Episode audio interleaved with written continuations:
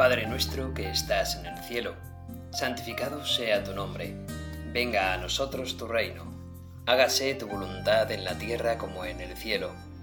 Danos hoy nuestro pan de cada día, perdona nuestras ofensas, como también nosotros perdonamos a los que nos ofenden. No nos dejes caer la tentación, y líbranos del mal. Amén. Nos ponemos, Señor, en tu presencia. Nos ponemos, Señor, con nuestras almas, con todos nuestros sentidos, nuestras potencias, nuestra mente, nuestro corazón, nuestra voluntad, nuestros sentimientos. Nos ponemos junto a ti, Señor, frente a ti, Señor. Nos ponemos en tu presencia, Señor. Y precisamente esta meditación va acerca de la presencia que tienes tú, Señor, Dios nuestro, en este mundo. ¿Y dónde estás tú, Señor, en este mundo? Bueno, yo en una ocasión recuerdo, eh, pues, eh, en una catequesis, yo creo que fue pues quizás un chico, una chica, jovencitos, eran adolescentes, eh, 12 años quizás, me decían, bueno, pero es que Dios está en todas partes, me decía, ¿no? Y digo, bueno, eso, eso la frase está como muy trillada, le decía yo, ¿no? Es como que se repite mucho, pero, oye, Dios está en, cuando dos personas están peleando con mucho odio. No sé, Dios está en el pecado, le decía, ¿no? De ahí ya empezaba a dudar. Pero sí que es verdad que algo de razón tenía esta persona cuando me decía que Dios estaba en todas partes, porque al fin y al cabo los hijos de Dios están en todas partes, ¿verdad? Cada uno de nosotros somos hijos de Dios y, bueno, de algún modo hay una presencia de Dios en nosotros, pero realmente, sobre todo, a partir del bautismo. Pero bueno, para no irnos por demasiados derroteros, para no complicar demasiado este inicio de meditación, vamos sobre todo a indicar en qué lugares, y esto lo he consultado en Internet, en lugares que me han parecido interesantes aquí en Internet, en qué lugares sobre todo podemos encontrarnos con esa presencia de Dios. Por no mencionar, por supuesto, la Eucaristía, ¿no? que es la presencia suma de Dios. Pero vamos a ir pues por partes. Y entonces vemos las acciones litúrgicas, ¿no? Nos decía este, esta, esta página, decía que en las acciones litúrgicas podemos encontrarte a ti, Señor. Y es que tú, Señor, te haces presente a través de nosotros, a través de los hombres, en estas acciones de la liturgia, de la Iglesia. Cuando estamos celebrando cualquier sacramento, tú, Cristo, te haces presente en medio de nosotros. Nos das tu fuerza, a través precisamente de las acciones que hacemos en el sacramento. Hay una frase que también eh, se, estudia en teología. Los sacramentos actúan, operan ex opere operato, ¿no? A través de la propia actividad del sacramento, mientras se está haciendo el sacramento, el sacramento está siendo eficaz. ¿Eficaz por qué? Porque tu gracia, Señor, se está dando a través de ese sacramento. Nosotros los sacerdotes somos quienes físicamente hacemos la acción, pero en realidad muchas veces eres tú, Señor, quien la hace, porque al fin y al cabo actuamos in persona Christi, actuamos en tu presencia, Jesucristo. Eres tú mismo quien realizas esa acción, esa acción litúrgica. En esa celebración litúrgica, Señor, te haces presente, tu salvación se hace presente de una manera sacramental, pero verdaderamente actúas en ello, te haces, te haces real y nos ofreces esos bienes. Recuerdo en una ocasión estar celebrando un bautismo y había un niño de unos seis años que estaba ahí al lado y le dije, mira, ahora vamos a bautizar a tu hermanito. Y es verdad que le vamos a echar agua en la cabeza, pero ten en cuenta que también podríamos sumergirlo dentro del agua. Si sumergimos a una persona dentro del agua, ¿esta persona puede respirar debajo del agua? Y me decía, no. Por lo tanto, si pasas mucho rato debajo del agua, puedes llegar a ahogarte, ¿verdad? Y morir. Y dices, sí, es verdad. Pues mira, Cristo que ha muerto te acompaña y se sumerge contigo bajo el agua en el bautismo para luego Cristo llevarte a la superficie allí donde puedes volver a respirar. ¿Por qué? Porque Cristo te hace volver a nacer a la vida nueva. En el bautismo es Cristo con su presencia quien realiza quien realiza ese acto, ese milagro en nuestra alma, quien nos ofrece la nueva vida. Tu Señor eres quien nos das la vida nueva. Es en la iglesia otro lugar además de esas acciones litúrgicas, es en la iglesia donde tú, Señor, también te das a conocer a nosotros, donde tu presencia se hace más inmediata. Lo haces en medio de tu iglesia, lo haces cuando nosotros, que pretendemos ser discípulos tuyos, Señor, cantamos los salmos, elevamos nuestras súplicas al cielo. Te haces presente donde dos o más se reúnen en tu nombre y rezan. ¿Quiere decir esto que si rezo solo no hay presencia tuya, Señor? Pues hombre, no, porque a partir de nuestro bautismo precisamente somos templos del Espíritu Santo. Tu presencia, Señor, está en nuestra alma a partir de que fuimos bautizados por ti. Somos templos andantes, donde sencillamente tú estás dentro de nosotros, donde cuando buscamos estar en tu gracia, tú te haces de una manera presente, de una manera totalmente elevada. Nuestra oración, nuestros sacrificios son agradables a ti, Señor. Si rezo solo, tú estás presente, estás a mi lado, sostienes mi oración, alientas con la fuerza del Espíritu Santo a mi propia persona. Pero es cierto que donde dos o más rezan en mi nombre, ahí estoy yo también en medio de ellos, como tú nos dijiste, Señor. Por eso, ahora dos o más nos estamos reuniendo en tu nombre, Señor. Te estamos rezando. Algunos es verdad que me escuchan, pero es verdad que ya os estáis poniendo en oración. Habéis comenzado con el Padre Nuestro, terminaremos con el Ave María, y mientras tanto escucháis porque queréis amar más a Dios. Por tanto, estás en medio de cada uno de nosotros, estás en medio de estas ondas de Internet, de estos podcasts de meditaciones católicas, desde los emisores hasta los receptores. Todos queremos alabarte, Señor. Precisamente ayer estaba con un matrimonio mm, muy majo. Aquí en el norte decimos lo de majo para decir que son simpáticos, que son agradables, que da gusto estar con ellos. Y este, este matrimonio tan majo comentaban una cosa que es muy cierta. Al final la iglesia sobre todo se va a unir en la oración de alabanza, de alabarte a ti Dios Padre. Porque Incluso las personas que quizás no creen tanto en nuestros sacramentos, y pienso en aquellos cristianos pues más del ámbito protestante, quizás algunos que incluso han ido por derroteros más de, de sectas, aquellos que quizás no tengan una comunión plena con la Iglesia católica, sin embargo, todos tenemos en común que queremos alabarte, Señor, y por lo tanto la oración de alabanza a ti, Señor, es una oración que une a la Iglesia, Tú, Señor, has dispuesto esta vía de gracia para todos nosotros, el hecho de que nos podamos reunir para ti alabarte. También decían una frase que me ha impactado mucho este matrimonio. Esa oración de alabanza es la oración del pobre. Uno se descubre, pues como lo que es, nada ante ti realmente. No tengo nada que ofrecerte, Señor, nada que valga algo, ah, que valga un mínimo de gracia realmente. ¿Qué puedo hacer yo? Simplemente alabarte, simplemente darte gracias. Es ponerme en la presencia de tu magnificencia, Señor, de tu majestad, de descubrirme mi poquedad ante ti. Y así es como al final esa oración del pobre se, se transforma en una oración de alabanza y por lo tanto en una fuente de gracia por tu parte, Señor, porque no puedo por menos que agradecerte todo lo que has hecho por mí, todo lo que has entregado por mí, el hecho de que además a mí particularmente me hayas hecho el honor de ser sacerdote, Señor, de que estés en mis manos, de que estés en la presencia, de que pueda yo incluso perdonar los pecados de otro. Lo haces tú, pero lo haces a través de mí. ¿Quién soy yo, Señor? Pues tú, Señor, me das todas esas gracias. Y aunque no seas sacerdote, tú, Señor, te has dado a mí en el bautismo. Tú, Señor, has querido mm, renovarme por dentro, mi alma.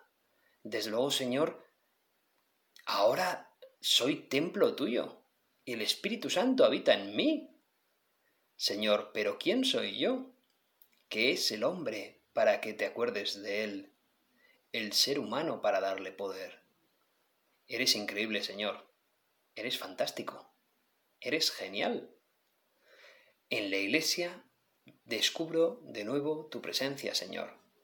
Cuando además estoy en comunión con el vicario de Cristo en la tierra, con el Papa Francisco, con aquel que has querido poner para que fuese el sustituto del Papa Pedro, ahora el Papa actual Francisco, cuando, cuando conservo en mí esas ganas de querer escucharle, esas ganas de querer seguir lo que él dice, entonces también tengo presencia tuya, Señor.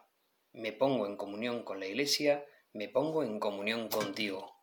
Tu presencia en la Iglesia, Señor, es sublime, es viva y es eficaz.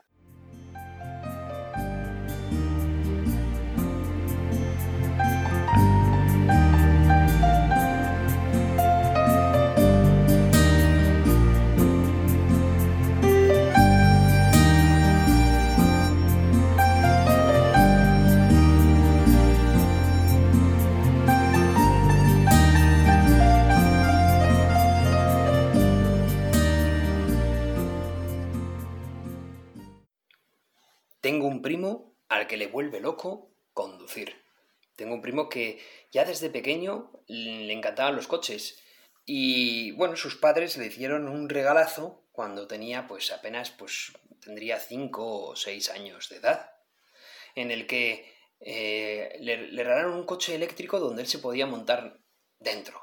y yo desde luego estaba totalmente envidioso porque decía, madre mía, vaya coche que tiene mi primo, ojalá pudiese yo montarme dentro de ese coche y poder ahí eh, utilizarlo. Yo recuerdo que además salía de una especie de cable y se ponía, se conectaba a la red eléctrica y así es como se cargaba la batería del coche. Años después es como he descubierto que al final las baterías mm, van perdiendo pues productividad, eficacia y cada vez hay que cargarlas más tiempo y con más frecuencia. Y como pasa con las baterías de los móviles, ¿verdad? Que al principio duran mucho y luego a medida que va pasando el tiempo cada vez tienes que cargarlas con más frecuencia y más tiempo porque, bueno, van como perdiendo facultades. Bueno, pues yo recuerdo que ese primo mío que le encantaban los coches, en una ocasión le propuse, le dije, oye, ¿por qué no vas por una carretera que no está lejos de mis pueblos, de los pueblos donde yo estoy aquí, en un extremo de Navarra, muy cerquita de Aragón. Le dije, ¿por qué no cruzas Aragón, pasas a la provincia de Zaragoza y luego incluso a la de Huesca? Y ahí hay unos recorridos eh, para ir en coche o en moto, que en moto todavía pues será más divertido, lo que pasa es que siempre es más peligroso, ¿verdad? Bueno, pues hay unas carreteras con bastantes curvas que son entretenidas para cualquier motorista. Y desde, digamos, Puente la Reina de Jaca, allí se extiende luego pues una carretera, puedes conducir por hacia Jaca, puedes ir más allá, puedes pasar el puerto de Monrepós. Y ese puerto de Monrepós es el que conduce desde Jaca a Sabiñánigo y pasa luego hacia, hacia Huesca capital. Y ese puerto de Monrepós ahora ya lo están poniendo con una autovía, pero, pero bueno, desde antiguo pues sí que tenía bastantes curvas. Y arriba del puerto, a 1200 y pico metros de altitud, se puede ver, si es un día despejado, pues la hilera de los Pirineos centrales, de los Pirineos aragoneses, el Alto Aragón. Y se ve, si es invierno, está aquello nevado, incluso el propio puerto de Monrepós, a 1200 metros de altitud, puede estar nevado en invierno. Y se ve esa hilera de montes que es preciosa, ¿verdad? Luego vas bajando por, por el puerto de Monrepós ya en dirección a la Olla de Huesca, que es esa llanura de Huesca, donde, donde, bueno, donde también hay pueblos bonitos. Y cuando uno está bajando, hacia la olla de Huesca, desde el puerto de Monrepós, de repente pasa por un pantano chiquitito, creo que es el de Argüís, se llama, y al pasar por entre medio de unas rocas calizas blancas es como bastante espectacular, tanto si uno viene del lado de Huesca como si baja del lado de Monrepós, se de repente la carretera pasa por un lugar estrecho, un congosto, un desfiladero, dos rocas blancas, yo creo que es caliza, aunque no sé mucho de minerales, pero bueno, y, la verdad es que el paisaje es espectacular. Eh, pasas por esas rocas y de repente se vuelve a abrir otra vez de nuevo el puerto hacia abajo. Y ya empiezas a ver a lo lejos un poco la llanura de, de Huesca, de la olla de Huesca. Pero es que incluso luego ya cuando pasas todo aquello, puedes meterte hacia la derecha, hacia de nuevo dirección Navarra, y pasas por el pueblo de Ayerbe, no lejos está el castillo del Loarre, muy bonito, y al volver hacia Ayerbe luego puedes tirar otra vez de nuevo hacia el norte, para volver como hacia Navarra, hacia, la, hacia Puente la Reina de Jaca de nuevo, ¿verdad? Y de repente pasas por otra carretera llena de curvas y por unos sitios que también son espectaculares, que son los Mayos de Riglos.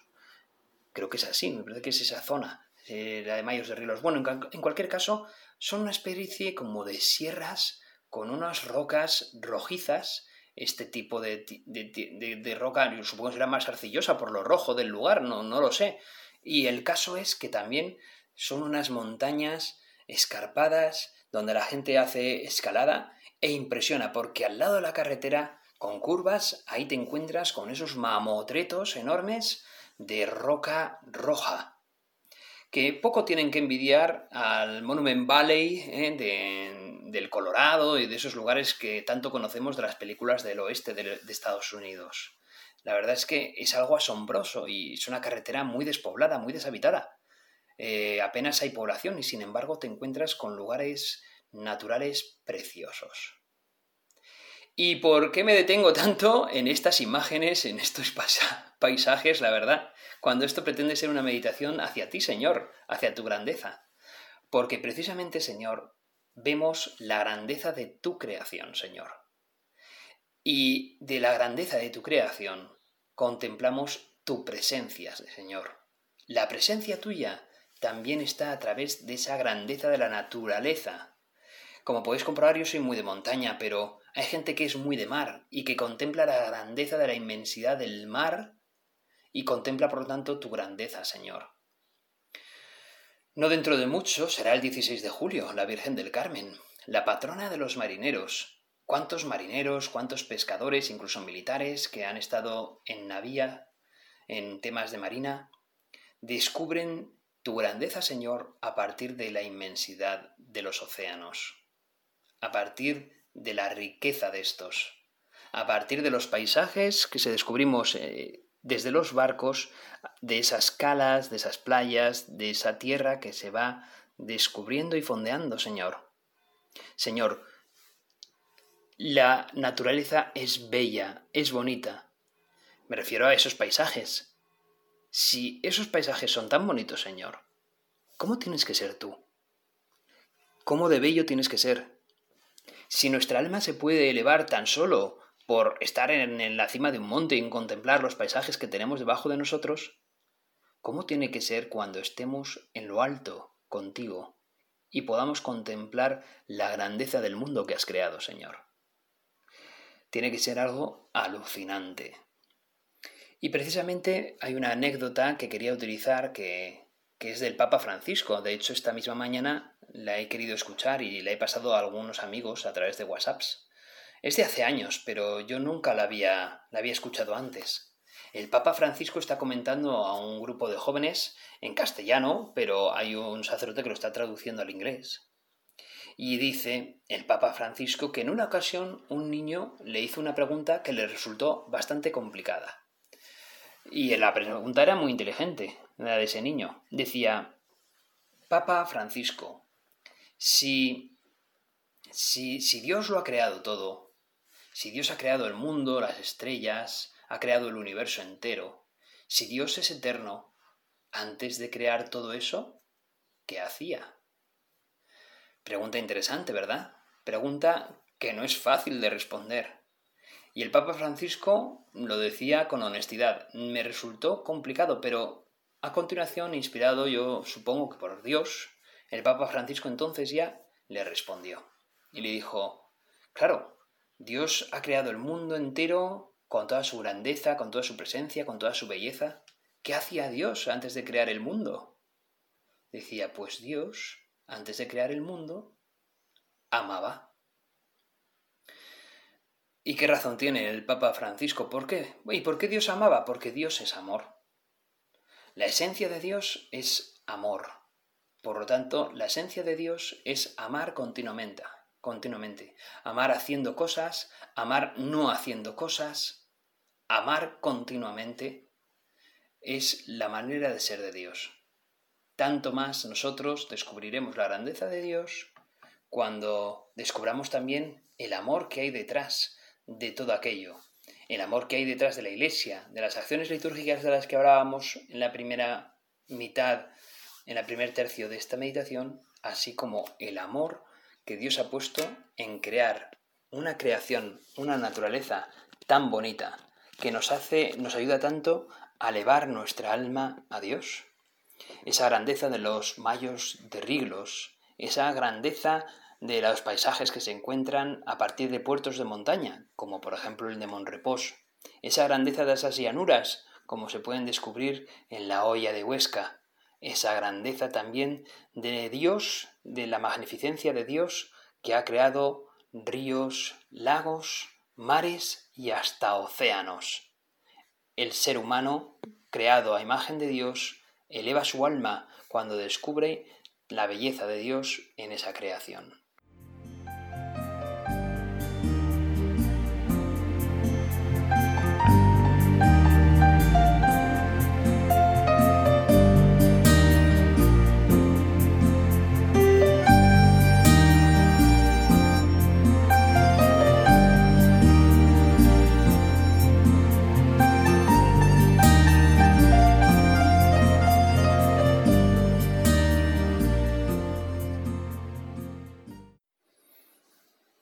Cuentan de la Madre Teresa de Calcuta que cuando ella estaba, eh, había visto a ese moribundo en la estación de tren de Calcuta y se le murió en sus brazos y descubrió pues la dureza del mundo que no hacía caso a de esos moribundos.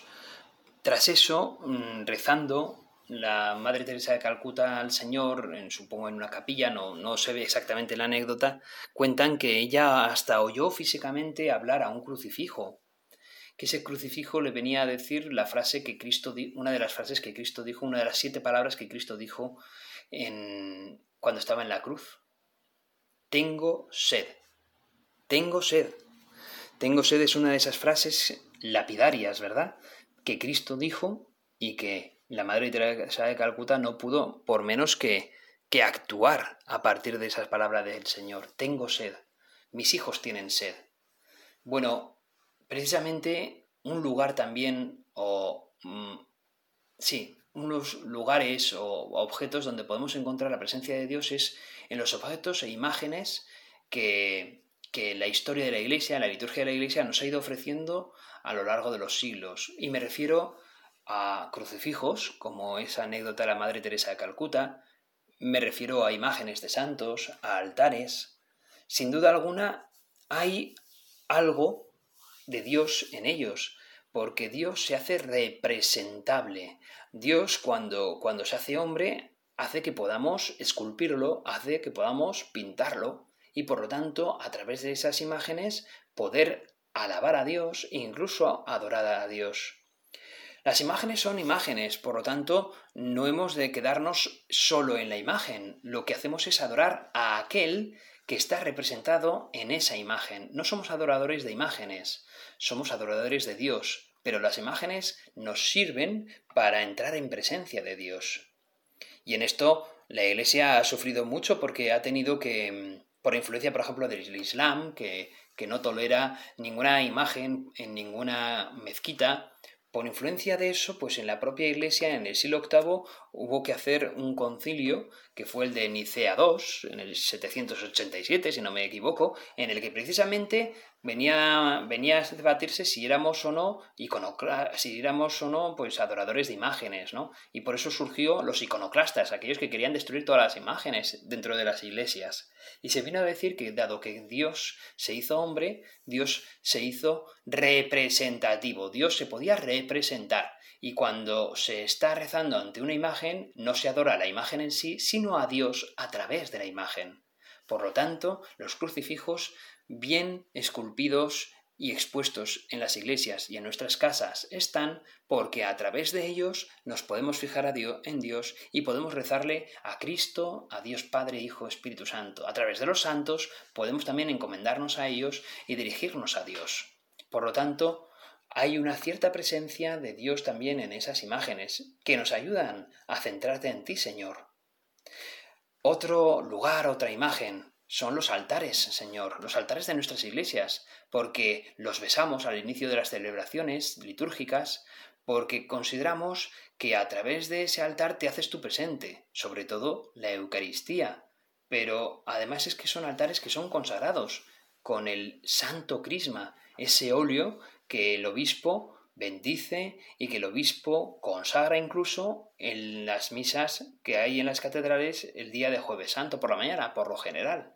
Y porque en esos, sobre esos altares se hace tu sacrificio, Señor, que te sacrificas por la iglesia en una misa, el sacrificio del altar.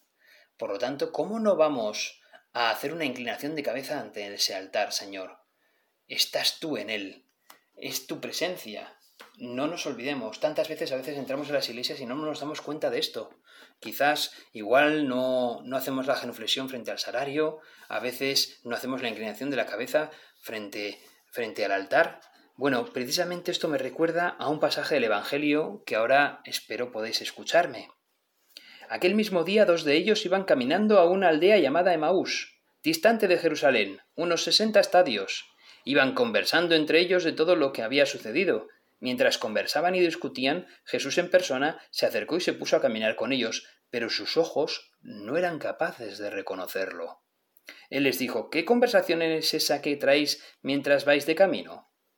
Ellos se detuvieron con aire entristecido y uno de ellos, que se llamaba Cleofás, le respondió ¿Eres tú el único forastero en Jerusalén que no sabes lo que ha pasado allí estos días?